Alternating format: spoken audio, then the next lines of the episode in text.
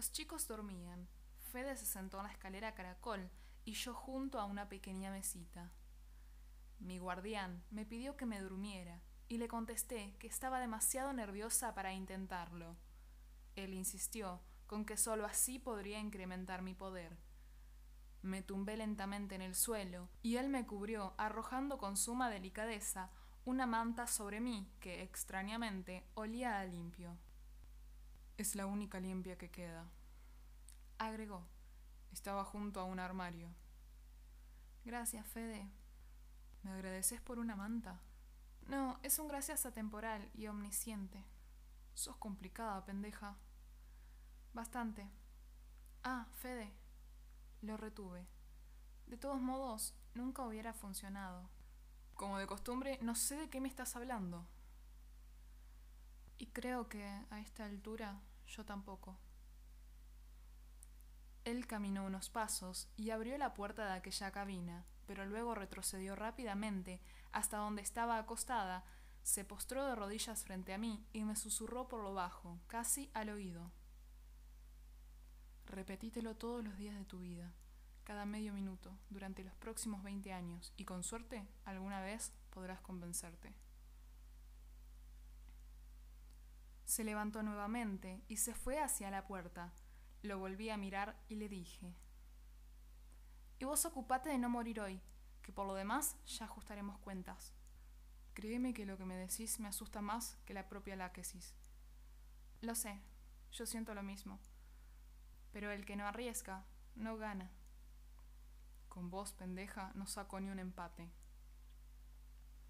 Finalmente, abrió la puerta y se marchó.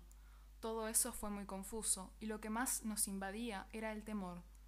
Es increíble, pero el temor hace valientes a las personas. Cuando tememos morir decidimos y hacemos cosas que jamás pensamos. No tenemos filtro con los sentimientos, pero por eso mismo, a menudo lo que decimos está exagerado por la tensión del mismo momento. No sabía con certeza si Federico moriría o lograría salir ileso de allí, pero algo era seguro, nunca cambiaría. Todas esas lindas promesas fueron una descarada mentira. Ni siquiera quise detenerme a pensar en todo lo que se dijo aquella noche, porque por primera vez sí sentí que pensar en aquello me haría daño. Finalmente me quedé dormida y cayendo en un profundo sueño, tuve una horrible pesadilla. Estábamos en ese mismo faro, y Fede lloraba de rodillas frente a lo que parecía mi tumba. Lloraba desconsoladamente y me pedía perdón.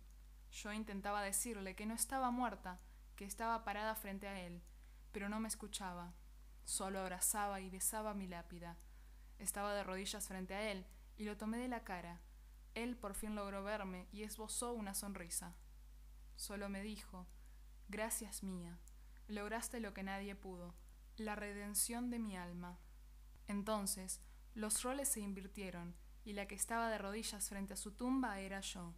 Lloraba desconsoladamente frente a su lápida, mientras repentinamente observaba que la figura de mi amiga se materializaba frente a mí y me acariciaba los cabellos. Mientras lo hacía, repetía incansablemente una y otra vez, te lo dije. La miré a los ojos con un aspecto miserable y entre lágrimas y sollozos le respondía, no puede estar muerto, no puede estar muerto porque yo... Abrí los ojos y desperté abruptamente de aquella pesadilla. Evidentemente mi psiquis quería pasarme factura por todas las emociones vividas, y seguramente también quería que asumiera lo que para todos ya era obvio. Me levanté de mi lecho y me sorprendí al no ver allí a Fede ni a Luca. Me abalancé sobre la puerta y crucé al exterior. Pero poco a poco, una leve claridad fue colmando el firmamento y por fin cayeron sobre nosotros los rayos del alba. Sorprendentemente, el sol estaba en lo alto y ahora era de día.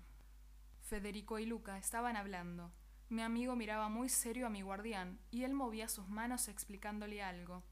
Luca asintió varias veces con la cabeza y finalmente, cuando acabó de hablarle, Fede estrechó su mano. Mi amigo por su parte lo abrazó abruptamente y él, en respuesta, le daba golpecitos en la espalda. Ambos se separaron de inmediato en cuanto me vieron. Luca vino hacia mi lado y yo lo interrogué clavándole sin querer las uñas en su brazo. ¿De qué hablaban? ¿Qué te dijo? Ay, mía, me hundís las uñas. Decime qué te dijo. No tanto como a vos anoche, respondió. Luca, esto es serio. ¿Qué te dijo? Nada, mía. Que el panorama es difícil, pero que juntos vamos a poder vencerla. No te creo, grité. ¿Y por qué se abrazaban? No lo sé. Está algo sensible y cariñoso, supongo. Va, pero eso vos debes saberlo mejor que nadie. ¿O no es así, mía? Lo miré a los ojos y creo que pudo ver toda mi tristeza y preocupación. Bueno, está bien. Continuó. ¿Alguna vez te dije que no puedo enojarme con vos? Acaba. Por insólito que parezca, me designó como tu nuevo guardián. Y en segundo lugar, me dijo que en determinado momento haga algo que no puedo decirte. ¿Qué te dijo que hicieras? Lo lamento, mía. Me lo explicó con lujo de detalles, y si te lo digo, puedes ocasionar algún desastre. Luca, si no crees que te mate ahora mismo, decime ya qué te dijo. Mía, si no confías en mí, al menos confía en él. No confío en ninguno de los dos, exclamé. Ambos son dos estúpidos. Él es un maldito egoísta y cobarde, y vos sos demasiado bueno y generoso. Crees que le haces un bien, pero lo estás perjudicando. Te aseguro, Mía, que todo es mucho más complejo de lo que te imaginas. Andate. Grité. ¿No me oíste? No te quedes ahí parado como un imbécil. Andate. Fui corriendo hasta mi guardián, que estaba afilando sus dagas, cruzando el filo de cada hoja una contra otra. Intenté empujarlo, pero no pude moverlo. Mía, cuidado, a ver si te corto. Decime, imbécil, ¿qué es eso de designar a Luca como mi nuevo guardián? ¿Acaso qué te pensás que soy? ¿Un bien transferible? Sí, resuelto lo de tu futuro. Definitivamente tenés que ser abogada. Con lo manipuladora que sos, podés convencer a cualquiera de cualquier cosa. ¿No te crees ni vos mismo lo que me dijiste? ¿Que me designás a un nuevo guardián? Mía, todo, absolutamente todo lo que te dije, lo dije porque sé perfectamente que voy a caer muerto en la cima de este mismo faro. Tenés toda la razón del mundo. Lo que insinuás es una locura. Nunca podría funcionar. Entonces me acerqué hasta él y jalando fuertemente de sus cabellos, incliné su cabeza de lado para que su oído quedara a la altura de mis labios. Señor adulador de oídos, agregué furiosa. Déjame decirte algo que ya sabes bien. Sos un cobarde y siempre viviste con miedo. Por eso estuviste atado a una existencia miserable. No vas a morir en este faro. Y si eso ocurriese, al menos no estarás tan muerto como lo estuviste durante toda tu vida. Si te quedan algo de agallas, pelea y vence como un hombre. Porque yo voy a pelear y vencer como la mujer fuerte que he sido toda mi vida. Y si salimos de esta, y te queda valor, voy a esperar a que vengas a hablarme como un hombre que le habla a una mujer. No sé si te diste cuenta, pero hace mucho ya que dejé de ser la nena que viste nacer. Me alejé de él, pero estaba tan molesta que volví y le pateé las pantorrillas. ¡Cobarde! concluía los gritos. Me estaba yendo cuando arrojó sus dagas hacia abajo para dejarlas clavadas en el suelo mientras me tomaba bruscamente el brazo. Dos cosas. La primera es que ya es hora. Vamos a encender el faro y a recargar nuestro tiempo para enfrentar a la Moira. Y la segunda, no soy ningún cobarde.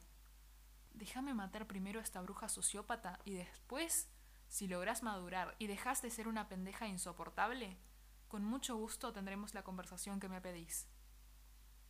Y con esto no estoy reafirmando nada, solamente accedo a hablarte en esos términos. Lo miré incrédula y moví mi mano de un lado a otro, haciendo el clásico gesto de parloteo. Vos sos como el hornero, Fede.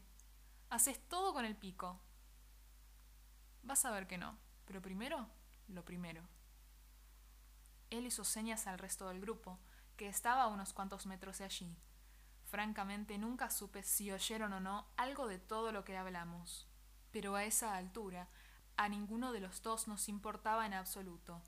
Subimos por la escalera caracol y accionamos el mecanismo que encendía la linterna.